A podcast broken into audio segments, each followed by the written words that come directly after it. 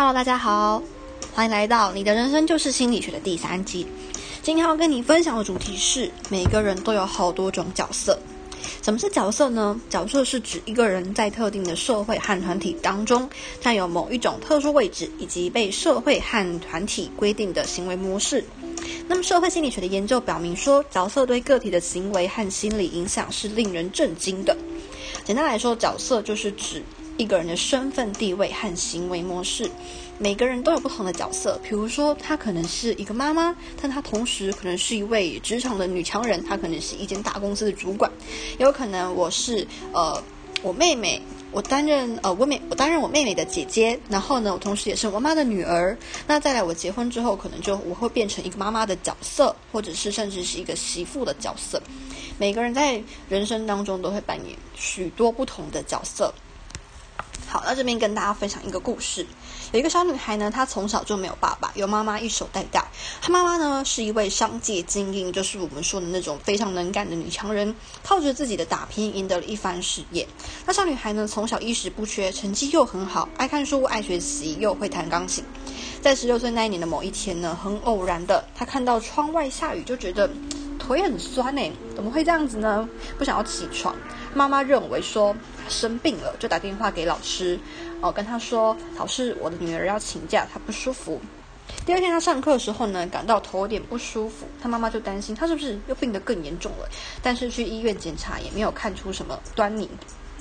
但是慢慢的呢，她真的觉得自己得了大病，一回家就换上白色的睡衣，整日抱着布娃娃，很病恹恹。那亲戚来家里吃饭的时候，他也是对食物这样挑东挑西挑三拣四，说自己有病要忌口，最后都不能够正常去上学了。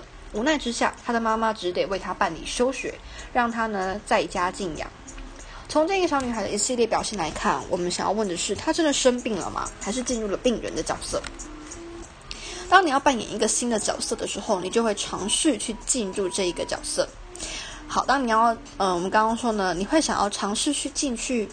这个角色里面做好这个角色应该做的事情，比如说一个学生毕业之后去了某个学校当老师，那当他从学生变成老师的身份之后，他一定会想说：诶，我要跟学生处理好关系，提高自己的教学水准，而不是像学生时代一样要好好学习以取得好成绩。那社会心理学的研究也表明说，一旦一个个体他开始去扮演某一种角色的时候，他一定是免不了要被角色同化。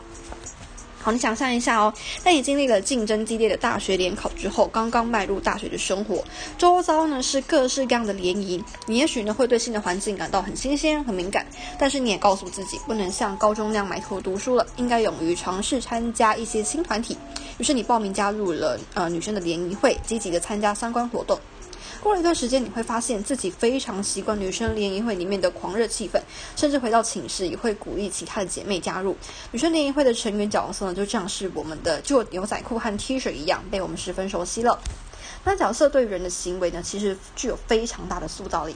在一九七一年时候，史丹佛大学的心理学家金巴多模拟了一个经典的史丹佛监狱实验。这是什么职业呢？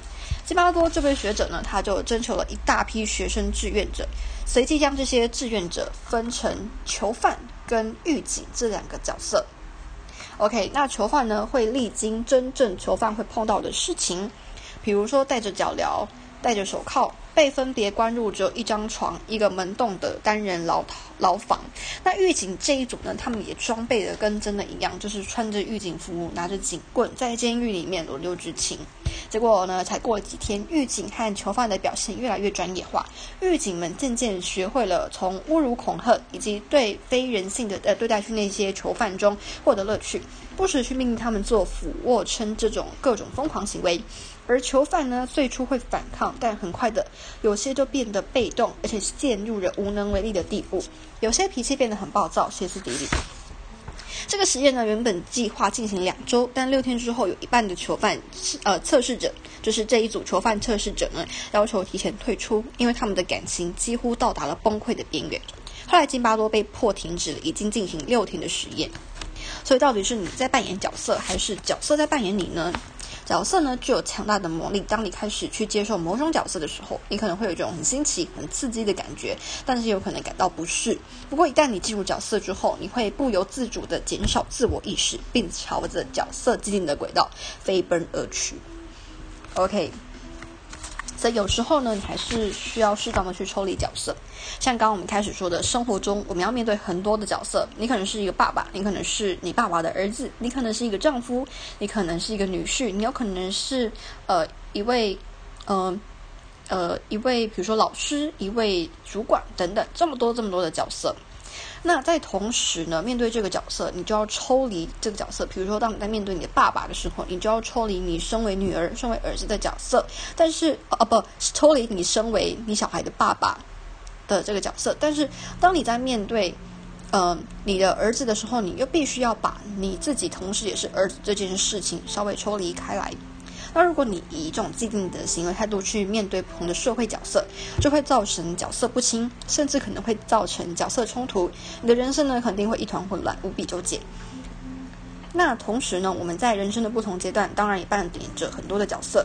一个阶段结束，我们就会有呃从 A 身份 A 角色切换到 B 身份 B 角色这个阶段。读书时期，你可能扮演是一个学生角色；工作以后。